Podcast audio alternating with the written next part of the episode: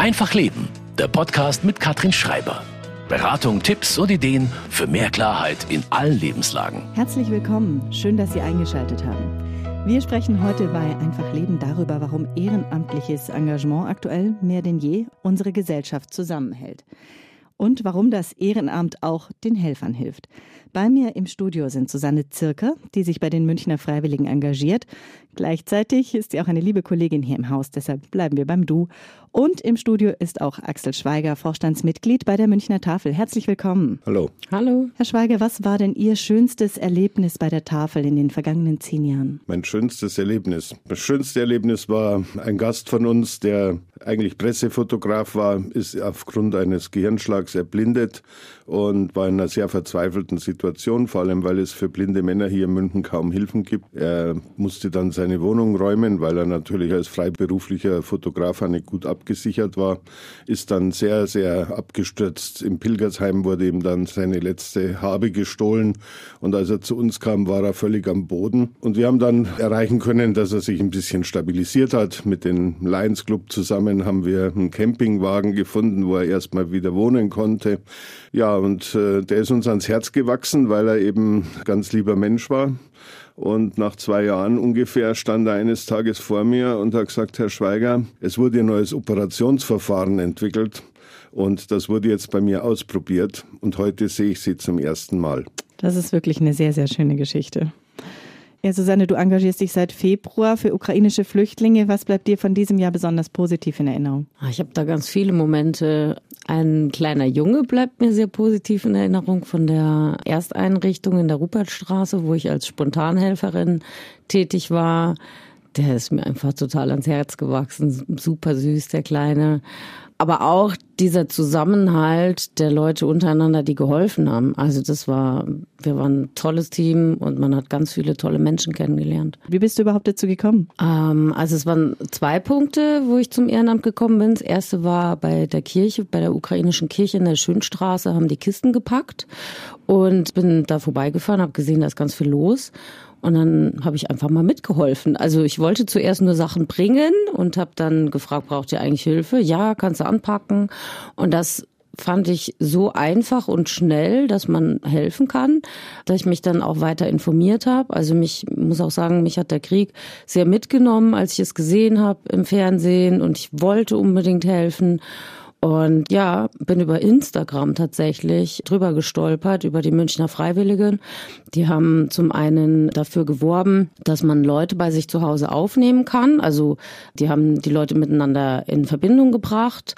Da konnte man sich melden, wenn man einen Wohnraum anbieten möchte. Das war für mich zu dem Zeitpunkt noch nicht möglich. Ich habe eine Einzimmerwohnung. Da denkt man dann zweimal drüber nach, ob man jetzt längerfristig jemanden aufnehmen kann. Dann gab es aber einen Aufruf von den Münchner Freiwilligen, als die Erstaufnahmeeinrichtung in der Rupertstraße eröffnet wurde, dass sie dringend Spontanhelfer brauchen. Und dann bin ich da einfach mal vorbeigegangen. Warum glaubst du, war bei dir dieser Impuls zu helfen so groß? Ich meine, wir haben alle den Krieg im Fernsehen gesehen, aber trotzdem sind nicht alle gleich losgerannt und haben geholfen. Warum war bei dir der Impuls so groß? Ja, das ist eine gute Frage. Ich bin sehr empathisch, ich kann mich in Menschen reinversetzen und ich habe ein großes Mitgefühl für die Menschen. Ich hatte schon auch damals 2015 den Gedanken, eigentlich müsste man helfen. Da sind so viele Menschen jetzt einfach von jetzt auf gleich in einer anderen Situation, in einer ganz schlimmen Situation und die brauchen nicht nur ein Dach über dem Kopf und nicht nur ein warmes Essen, sondern die brauchen auch Mentalunterstützung. Das war so mein Gedanke. Ja, ich glaube, das war so mit der Grund. Herr Schweiger, warum sind Sie vor zehn Jahren zur Münchner Tafel gekommen? Warum war es genau dieses Ehrenamt? Sie hätten sich ja auch im Sportverein zum Beispiel engagieren können. Naja, wer mich kennt, sieht jetzt, dass ich nicht besonders sportlich bin, deshalb wäre es der Sportverein eher nicht geworden.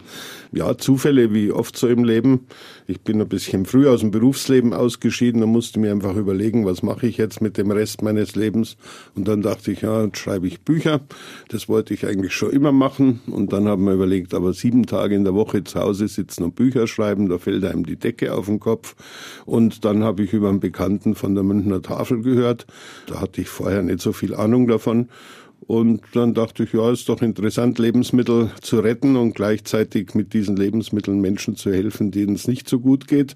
Und so habe ich halt angefangen, bei der Münchner Tafel mitzuhelfen. Und das Fieber hat mich aber ganz schnell gepackt und das hat mich einfach nicht mehr losgelassen. Und jetzt arbeite ich sechs Tage in der Woche ehrenamtlich bei der Münchner Tafel. Warum ist das Ganze bei Ihnen so eskaliert? Weil es von Anfang an faszinierend war. Zum einen Menschen zu helfen, zum anderen Lebensmittel zu retten und etwas für die Ökologie zu tun und zum dritten, weil dort halt auch Kreativität gefragt ist und äh, so aus dem Berufsleben ausgeschieden. Ich habe anspruchsvolle Jobs gehabt in meinem Leben, ist es schon ganz gut, wenn man nochmal gefordert ist und wenn man sich nochmal voll einbringen kann. Ja, es arbeiten dort so unterschiedliche Menschen. Die 800 Ehrenamtlichen kommen aus allen gesellschaftlichen Schichten, vom Millionär bis zum Hartz-IV-Empfänger, vom pensionierten Bundesbankpräsidenten bis zur Hausfrau vom Fußballweltmeister bis zum Handwerker. Die jüngste Ehrenamtliche ist 14, die älteste ist 96. Und in dem Spannungsfeld begegnen sich jede Woche Menschen, die sich auf der Straße nie begegnen würden oder zumindest sich nichts zu sagen hätten. Und die stehen da auf Augenhöhe und managen jede Woche, dass dieses wahnsinnige Ding funktionieren kann, dass jede Woche 135.000 Kilo Lebensmittel an äh, 23.000 Menschen verteilt werden, aber vorher auch eingesammelt werden. Und das ist eine gewaltige Aufgabe. Und während in den 28 Jahren, wo es die Münchner Tafel gibt, in München manchmal die Straßenbahn nicht gefahren ist, weil eine Schneekatastrophe war, ist bei der Münchner Tafel keine einzige Lebensmittelverteilung jemals ausgefallen. Mhm. Und das zeigt, wie stark diese Gruppe von 800 Menschen, die ein gemeinsames Ziel verfolgt, sein kann. Das wäre vielleicht ein Rezept für die Welt, mehr miteinander und weniger gegeneinander. Dann bräuchte man weniger Kriege und weniger Streit und dann wird die Welt ein bisschen schöner ausschauen. Man spürt Ihr Herzblut und Ihr Engagement. Können Sie sich noch erinnern, vor zehn Jahren, als Sie angefangen haben, das erste Mal bei der Tafel dabei standen, was Sie da empfunden haben, was so Ihre ersten Eindrücke waren, was Sie vielleicht auch schockiert hat? Also ich kann mich noch erinnern, ich habe selber mal als Studentin bei der Tafel ausgeholfen. Für mich war es besonders beeindruckend, dass da Leute standen, die aussahen, als wären sie eigentlich mitten aus dem Leben, so wie du und ich, ne? So besonders auch alleinerziehende, berufstätige Frauen, denen ich dann Lebensmittel geben musste. Hm. Ja, das ist genau der Punkt. Man sieht dort Menschen, wie man sie wie man ihnen jeden Tag begegnet, ohne Ahnung davon zu haben, dass es denen schlecht gehen könnte.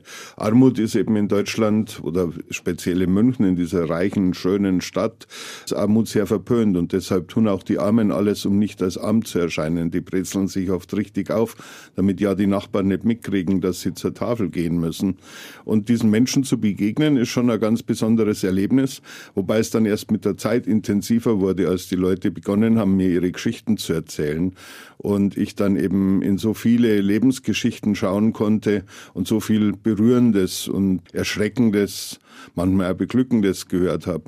Also es gibt ja Menschen, die sind sehr unterschiedlich. Manche jammern und finden es ganz grässlich, wie ihr Leben sich entwickelt hat. Und dann gibt es aber Leute, denen es oft noch viel schlechter geht als denen, die mit so viel Optimismus und Zuversicht in die Zukunft schauen und ihr Schicksal auf sich nehmen. Und das ringt man dann natürlich ganz besonderen Respekt ab. Susanne, kannst du dich erinnern, in dem Jahr, in dem du dich jetzt wirklich sehr intensiv für ukrainische Flüchtlinge engagiert hast, was hat dich besonders bewegt, mitgenommen, vielleicht auch schockiert am Anfang? Ich, mir fallen ganz viele Situationen ein. Also man, man denkt so zurück an, ans letzte Jahr. Was war da alles? Also eine Situation war, als ich das erste Mal mit einer Mutter und ihrer Tochter, beziehungsweise sie war quasi die Oma und die Tochter und die und, und dann noch die, die Enkelin waren dabei. Die haben ihr Bett zum ersten Mal da bezogen. Sie sind neu gekommen in die Geflüchtetenunterkunft und es waren ja drei Turnhallen und äh, da waren halt Britschen aufgebaut. Und dann habe ich denen die Duschen gezeigt und habe gesagt, so, und da ist das Bett und wenn sie was brauchen, sollen sie sich melden. Also immer mit einem Übersetzer. Und dann stand die da vor mir und hat geheult. Und man denkt dann, okay, huch, was ist denn jetzt los? Äh, habe ich was Falsches gesagt? Da hat man dann einfach in dem Moment nochmal begriffen, wie emotional das für die ist. Also die haben ja auch einfach, viele Frauen haben ihre Männer zurücklassen müssen. Viele sind auch wieder zurückgegangen, muss man sagen. Also die Situation ist ja dort immer noch schwierig und, und ganz schlimm. Und trotzdem sind die zurück, weil sie ihre Männer da zurückgelassen haben. Die Männer dürfen nicht aus dem Land raus. Männer, die hier sind, werden in Frage gestellt, warum sind die überhaupt hier? Sind die heimlich gegangen? Und dann, dann wird sich da noch vielleicht da noch drüber gelästert. Finde ich ganz schwierig. Und einfach mitzukriegen, wie, wie schwierig das, das ist nicht nur, dass sie, wie gesagt, dass sie hier ankommen und dann ein Dach über dem Kopf haben und das so, ah, und ist super, die kriegen Essen bei uns und die kriegen ja alles kostenlos, aber für die ist ja eine Welt zusammengebrochen einfach. Und das live zu sehen und mitzufühlen, das war und ist immer noch eine schwierige Situation für mich, ja. Also mhm. das so mitzuspüren auch. Und leider ist die Situation in der Ukraine wird ja leider auch nicht besser, sondern im Gegenteil, sie wird immer schlimmer. Der genau. Strom fällt aus, die Lebensmittel werden knapp, das Wasser wird knapp. Herr Schweiger, wie viele Tafelausgaben gibt es denn aktuell in München und wie viele Menschen versorgen Sie? Wir haben 29 Verteilstellen im ganzen Stadtgebiet verteilt und versorgen ja daneben noch 107 soziale Einrichtungen, also Kindergärten, Schulen, Frauenhäuser, Mutter-Kind-Einrichtungen, Flüchtlingseinrichtungen bis hin zu Drogenberatungsstellen oder Strafgefangenenhilfe. Und wir versorgen in diesen an diesen Ausgabestellen und in den sozialen Einrichtungen rund 23.000 Menschen jede Woche. Dafür braucht man 130.000 Kilo Lebensmittel. Das sind alles Zahlen, wo man sich eigentlich nichts mehr vorstellen kann. Wir haben uns mal überlegt, wie könnte man denn das ein bisschen bildlicher gestalten und sind dann auf die Idee gekommen, die große Kreisstadt Traunstein hat 19.600 Einwohner. Wir versorgen inzwischen 23, damals waren wir bei knapp 20, als wir das überlegt haben. Also wir versorgen praktisch jede Woche eine ja, große Kreisstadt mhm. mit, mit Lebensmitteln und das ist schon ein ziemlich gewaltiges Werk. Das sind eben 6,5 Millionen Kilo Lebensmittel jedes Jahr. Also schon eine bedeutende Menge, die sich dann wohl auch im Umweltschutzbereich bemerkbar macht. Hm. Da braucht man ja wirklich eine gute Struktur im Hintergrund. Wie sieht die denn bei Ihnen aus? Wie viele Menschen helfen mit und was für ein Apparat steckt dahinter, um das Ganze zu organisieren? Ja, wir haben etwas über 800 ehrenamtliche Mitarbeiter bei uns. Wir haben 16 festangestellte Mitarbeiter, die so an äh, zentralen Stellen sitzen, wo halt immer jemand da sein muss, im Sekretariat, am Fuhrpark, äh, die Lagerleitung und solche äh, Geschichten. Und dann gibt's noch eine ganze Menge von Menschen, die entweder im Bundesfreiwilligendienst, also so ein freiwilliges soziales Jahr bei der Münchner Tafel machen. Und da sind es in diesem Jahr überwiegend Drittstaaten, Geflüchtete aus der Ukraine. Also Menschen, die keine Ukrainer sind, in der Ukraine studiert haben, wegen der Kriegshandlungen dann fliehen mussten und die hier in unserem Land völlig anders behandelt werden als die Ukrainer. Das sind dann die Geflüchteten dritter Klasse. Die kriegen noch nicht mal Asylbewerberleistungen, die kriegen keinerlei Unterstützung und müssen mit der Abschiebung rechnen. Obwohl wir auf der anderen Seite ganz dringend Fachkräfte suchen, erlauben wir uns den Luxus, dann fertige Mediziner oder fast fertige Mediziner einfach abzuschieben. Und davon haben wir jetzt 25 äh, bei der Münchner Tafel aufgenommen, um denen erstmal die Möglichkeit zu geben, hier den, die Sprache zu erwerben. Und vielleicht finden wir dann im Laufe des Jahres eine Möglichkeit, dass die ihre Studien hier vollenden können. Und damit wäre diesen Menschen sehr geholfen, aber auch unserer Gesellschaft, weil wir brauchen ja dringend Fachkräfte. Gerade im Moment, wo die Not deutlich größer wird, angesichts von Inflation und Energiepreisen, da wird ja auch das Gedränge an den Tafeln immer größer und die Nachfrage immer größer. Wie gehen Sie denn mit solchen Emotionen um? Was natürlich sehr viel intensiver wird, sind die Gespräche am Telefon zum Beispiel mit den Menschen, die uns anrufen und um Hilfe bitten. Und wir haben vor einiger Zeit festgestellt, dass das nicht nur mehr werden, sondern dass sie eben auch dringender werden. Es geht jetzt inzwischen darum, Hunger zu beseitigen. Das gab es in Deutschland lange Zeit nicht. Mhm. Ich glaube, seit nach dem Krieg gab es keinen Hunger in Deutschland und er ist zurück. Mhm. Und das ist das Problem. Das Existenzminimum reicht nicht mehr aus, um die Existenz zu sichern. Da ändern jetzt auch diese 50 Euro mehr mehr nicht. Die, die, Kaufkraftverluste in diesem Jahr waren wesentlich höher, weil bei den Menschen, die nur die, die Grundversorgung zur Verfügung haben, da geht das ganze Geld für Lebensmittel drauf. Und Lebensmittel sind nicht um acht Prozent teurer geworden, sondern um sehr, sehr viel mehr. Ich kann das natürlich als Laie nicht, nicht ausrechnen, aber ich stelle halt fest, wenn Butter dreimal so viel kostet, 30 Prozent teurer geworden ist, wenn Öl, das man früher für 99 Cent bekommen hat, jetzt äh, mit viel Glück für zwei 2,50 Euro zu kriegen ist. Aber meistens ist das auch noch verkauft und man muss dann noch teureres äh, Pflanzenöl kaufen. Dann äh, passen einfach die Rechnungen nicht mehr. Und jetzt kommen noch die Erhöhungen der Energiekosten dazu. Letzte Woche hat mir ein Ehepaar unter Tränen erzählt, dass die Abschlagszahlung für den Strom von 80 auf 160 Euro erhöht worden ist.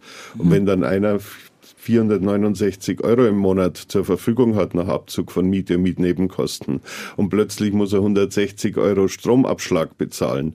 Die Rechnungen können nicht mehr aufgehen und deshalb werden eben die Anrufe immer intensiver von Menschen, die tatsächlich Hunger haben und denen man dann ganz schnell helfen muss und ganz unbürokratisch helfen muss, weil es da tatsächlich ums Überleben geht. Und dass Deutschland nochmal so eine Situation der Armut kriegen könnte, äh, hätte ich mir nicht vorstellen können und ist natürlich natürlich schon auch natürlich einerseits der Situation durch den Krieg geschuldet, aber ich denke, man hat mit, dem, mit der Gießkanne so viel Geld verschüttet. Man hätte besser zielgerichtet den Menschen geholfen, die wirklich nicht überleben können. Und es mhm. kommen natürlich jetzt auch noch Schichten in Bedrängnis, die bisher für uns gar nicht relevant waren, die eben überm Existenzminimum gelegen sind oder liegen, die jetzt plötzlich auch ins Schleudern kommen. Auch solche Anrufe habe ich von Menschen, die eigentlich eine höhere Rente hätten und gar nicht für uns in Betracht kämen, die aber halt jetzt in einer Hungersituation sind. Und natürlich muss man dann helfen. Ja, ich habe ein Interview in der Vorbereitung auf die Sendung, habe ich ein Interview von Ihnen gelesen, ich glaube von 2017. Da haben Sie gesagt, die Leute, die zu uns kommen, die haben ja keinen Hunger, sondern da geht es auch um die soziale Wärme. Das heißt, die Situation hat sich eigentlich grundlegend geändert. Genau. Also natürlich war Armut in der Vergangenheit schon bitter, weil sie halt mit äh, gesellschaftlicher Ausgrenzung und Isolation verbunden war. Und das ist natürlich auch etwas, was, was ein sehr drängendes Problem darstellt, wenn man einfach lebendig begraben in seinen eigenen vier Wänden lebt. Aber jetzt ist der Hunger dazugekommen bei vielen. Und das ist nochmal noch mal eine andere Kategorie. Wie sprechen Sie denn im Team über diese Verzweiflung? Können Sie sich da austauschen bei diesen Geschichten, wenn Sie sowas erleben am Tag? Können Sie sich da abends austauschen dann im Team drüber? Ja, wir reden viel über die Situation, suchen nach, nach, Lösungen, weil ich kann jetzt natürlich jemand, der in einer akuten Notsituation ist, kann ich nicht sagen, wir nehmen Sie jetzt mal auf eine Warteliste und wenn ein Platz frei wird, dann laden wir Sie ein, wie wir das sonst machen, sondern da müssen wir ganz schnelle Lösungen finden, oft eben auch am selben Tag noch mit einer Notration, dass eben die Leute was zu essen haben. Natürlich müssen wir da drüber reden, weil das natürlich auch uns belastet. Das hinterlässt schon was, das hinterlässt Spuren. Manchmal einfach Mitleid, manchmal aber auch Zorn, dass man sagt, wir leben in so einem reichen Staat. Wie kann das sein, dass es Menschen geben muss, die hungern? Und das sind nicht irgendwelche Asozialen, die halt jetzt mit ihrem Geld nicht umgehen können, sondern das sind hochanständige Menschen, die eben durch Schicksalsschläge in eine Notsituation geraten sind und die jetzt im Bereich des Existenzminimums halt durch die geringste Schwierigkeit umgeworfen werden. Ob das jetzt der Hund ist, der krank wird und der in der Tierklinik behandelt werden muss, es ist, sind keine Rücklagen mehr da. Ob das die Energiekostennachzahlung ist, es sind keine Rücklagen mehr da. Ob das der Kühlschrank ist, der kaputt geht, es gibt keine Rücklagen mehr, weil das ist, haben alles die Kaufkraftverluste dieses Jahres aufgefressen. Das heißt, Sie führen am ehesten dann lösungsorientierte Gespräche mit Ihrem Team. Susanne, bei dir ist es oft so, da kann man natürlich nicht schnell eine Lösung dafür finden, wie die Situation, die du geschildert hast. Die Frau weint, weil ihr klar wird, sie ist jetzt in einem anderen Land, der Mann ist zu Hause in der Ukraine. Wie geht's dir abends, wenn du gerade jetzt im Sommer, als du vier Wochen mhm. geholfen hast am Stück in so einer Einrichtung, konntest du da abends abschalten oder hast du das mitgenommen? Nee. Also das kann ich ganz klar sagen, nee, ich konnte nicht abschalten. Als ich in der EAE war, haben wir uns abends ganz oft über unsere, wir hatten eine WhatsApp-Gruppe, da haben wir uns ausgetauscht, also das Kernteam, das Orga-Team von der Einrichtung. Also wenn ich heimgefahren bin, zum elf, zwölf, manchmal auch um eins nachts, also je nachdem, was halt gerade los war, äh, man wollte früher gehen, aber man hat es nicht geschafft, nicht übers Herz gebracht, dann hat das noch zu tun und das und jetzt, na, das mache ich jetzt auch noch. Und dann habe ich ganz oft einfach in die WhatsApp-Gruppe eine Sprachnachricht geschickt, habe gesagt, da, wie das heute war, habe denen halt auch von speziellen Fällen erzählt, habe gesagt, ah, die Frau so und so, ähm, da wäre schön, wenn morgen, wenn jemand von euch morgen tagsüber da ist, wenn der nochmal nach ihr schauen könnte, so. Na, da haben wir uns ausgetauscht. Und mir hat es emotional dadurch auch geholfen, dass ich halt so eine Gruppe hatte. Ich habe eine Unterkunft auch im Sommer dann geleitet, kam durch diese ehrenamtliche Tätigkeit dann auch äh, noch dazu, dass, also ich bin da dadurch dazu gekommen und ähm, da konnte ich eigentlich auch gar nicht mehr gut schlafen. Dann, das waren zu viele Emotionen, zu viele Erlebnisse. Da ja, war dann gut, dass ich es nur einen Monat gemacht habe und dann war auch wieder vorbei und dann konnte man wieder so ein bisschen entspannen. Also das irgendwann wird es einem zu viel, ging mhm. mir schon so. Herr Schweiger, Sie sind seit zehn Jahren ehrenamtlich engagiert. Susanne, seit einem Jahr können Sie Ihren Tipp geben, wie man sich davor schützen kann, auszubrennen? Also ich glaube, die Gespräche sind extrem wichtig. Dann kommt es halt immer auf den Typ an. Ich bin jetzt einer, der schläft weg, wenn, wenn was besonders äh, schrecklich war. Und das ist natürlich schon eine Gnade, weil, man, weil ich mich halt schlafen lege und dann relativieren sich die Dinge. Aber viele brauchen eben das Gespräch, brauchen das Feedback. Und es ist natürlich schon auch so, dass wir ja nicht nur so dramatische Dinge erleben, sondern auch viel Schönes. Und das fängt uns auch immer wieder auf. Also wenn ich an so einer Ausgabestelle bin, dann führe ich jede Woche irgendein Gespräch, das unheimlich schön ist, weil halt jemand sich bedankt, weil jemand erzählt, dass es ihm hilft, was er, was er bei uns bekommt, weil einfach, ja, manchmal sieht man dieses Funkeln in den Augen bei Menschen, die was kriegen, was sie lange entbehrt haben oder dringend gebraucht haben. Und wenn man das Funkeln sieht in den Augen, dann weiß man immer ganz genau, es ist jede Mühe wert und es, es ist wunderschön, dass man beiträgt, dass, dass das eben in den Augen funkeln kann. Was hat sich denn in Ihrem Leben positiv verändert, seit Sie sich ehrenamtlich engagieren? Das ist eine gute Frage. Ich würde sagen, ich habe sehr viel mehr Freude an kleinen Dingen, als ich das früher empfinden konnte. Wenn man so jung ist und aufstrebend, dann hat man so hohe Ziele. Das Auto muss größer werden und die Wohnung muss größer werden. Und wenn man dann mal auf sein Leben zurückschaut, dann sind das alles Dinge, die man gar nicht braucht. Was eigentlich zählt, sind die menschlichen Begegnungen, die man hat. Und davon ist dieses Leben bei der Münchner Tafel so reich, täglich ob das jetzt Bedürftige sind, die wir versorgen oder ob das Menschen sind, die in einem geförderten Arbeitsverhältnis wieder ihre Persönlichkeit entfalten können und wieder einen Einstieg in ein ganz normales Leben finden. Ich werde so reich beschenkt mit solchen Erlebnissen und Erfahrungen. Und deshalb würde ich sagen, mein Leben bei der Münchner Tafel oder durch die Münchner Tafel ist unheimlich reich geworden. Bin ein extrem glücklicher Mensch. Ich glaube, da gibt es nicht so ganz so viele. Susanne, was hat sich bei dir zum Positiven verändert in diesem Jahr? Also mir geht's da ähnlich. Es ist schwer zu, es als Hobby zu bezeichnen, aber eigentlich ist es ein Hobby, ja, ähm, sich da auch ehrenamtlich einzusetzen.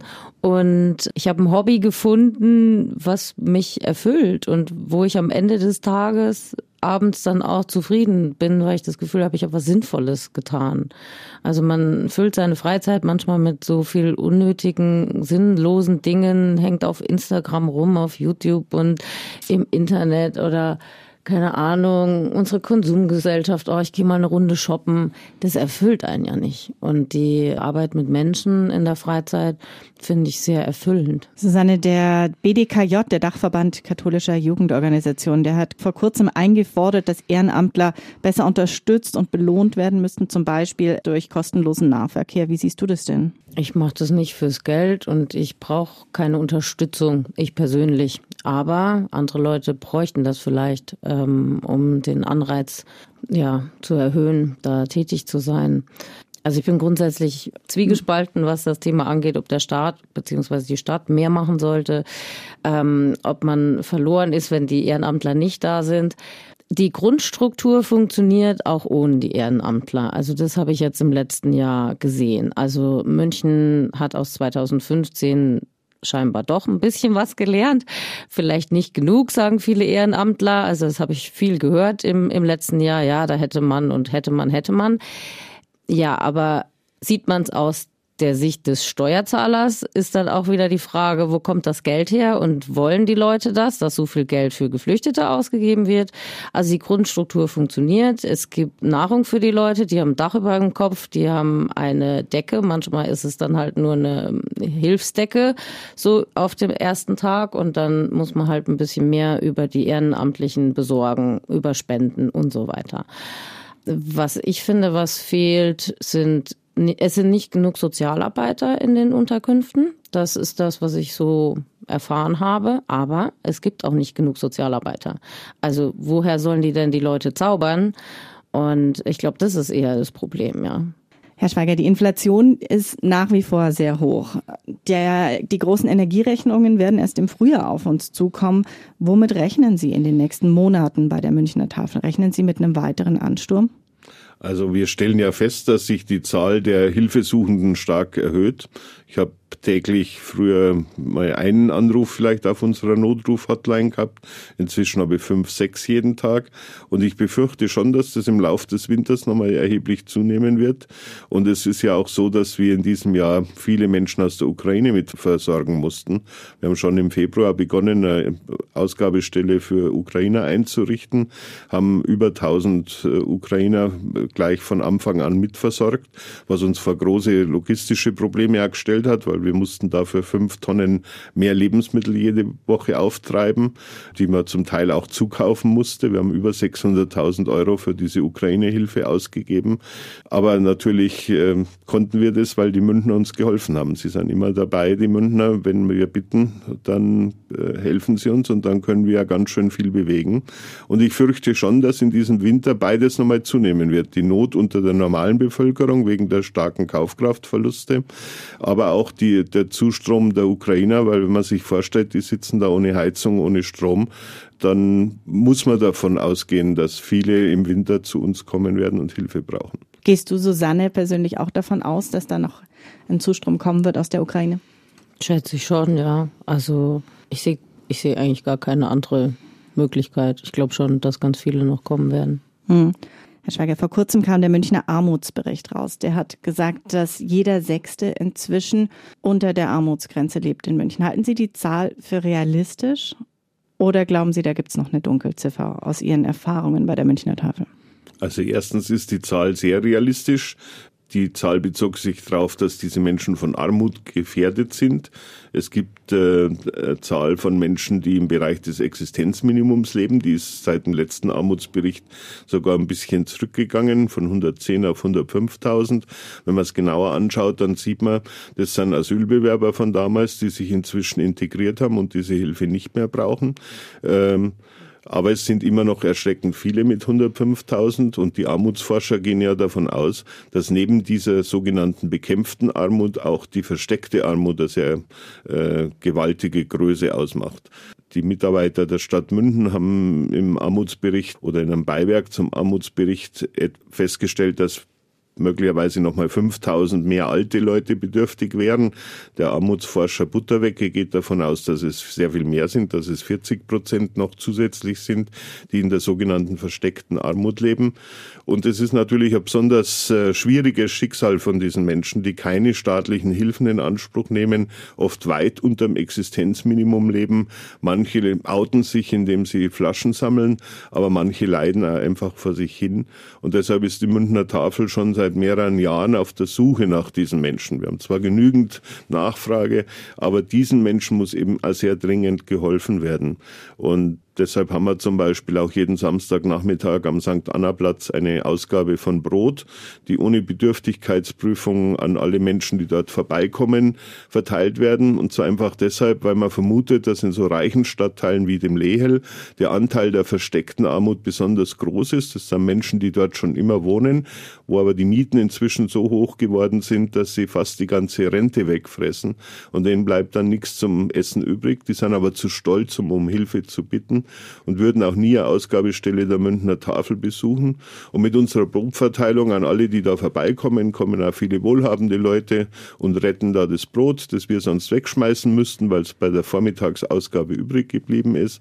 Und so trauen sich nach und nach eben auch Menschen dazu, die in dieser versteckten Armut leben. Erst erzählen die uns oft, na, ich hole für eine Nachbarin das Brot ab. Äh, aber so nach einigen Monaten outen sich dann doch der eine und, oder andere und sagt, na, meine Rente ist so gering und ihr helft mir mit diesem Brot. Und mhm. das ist natürlich auch bitter in so einer reichen Gesellschaft, dass es Menschen gibt, die so abseits leben, auf die niemand achtet. Und da könnte jeder auch ein bisschen in seinem Haus mit offenerem Blick durchs Haus gehen und würde da manches alte Mütterle finden oder einen alten Opa finden, der da dringend Hilfe brauchen könnte. Das heißt, es wird in den nächsten Monaten weiterer Bedarf auf uns zukommen. Zum einen bei der Tafel, zum anderen vermutlich auch bei den Münchner Freiwilligen mit Blick auf die Ukraine. Susanne, in wenigen Tagen beginnt das neue Jahr. Was würdest du jemandem raten, der sich jetzt als Vorsatz genommen hat, sich im kommenden Jahr ehrenamtlich zu engagieren? Ich glaube, mein erster Ratschlag wäre, dass man keine Angst haben muss und dass es viel leichter ist, als man denkt. Also ich habe schon viel früher drüber nachgedacht, mich mal ehrenamtlich zu betätigen, habe zwar im Internet gesucht, habe aber jetzt nicht die richtigen Sachen gefunden und ah, da muss man wo anrufen, da muss man eine E-Mail schreiben, ha, weiß nicht, da kenne ich ja gar niemand.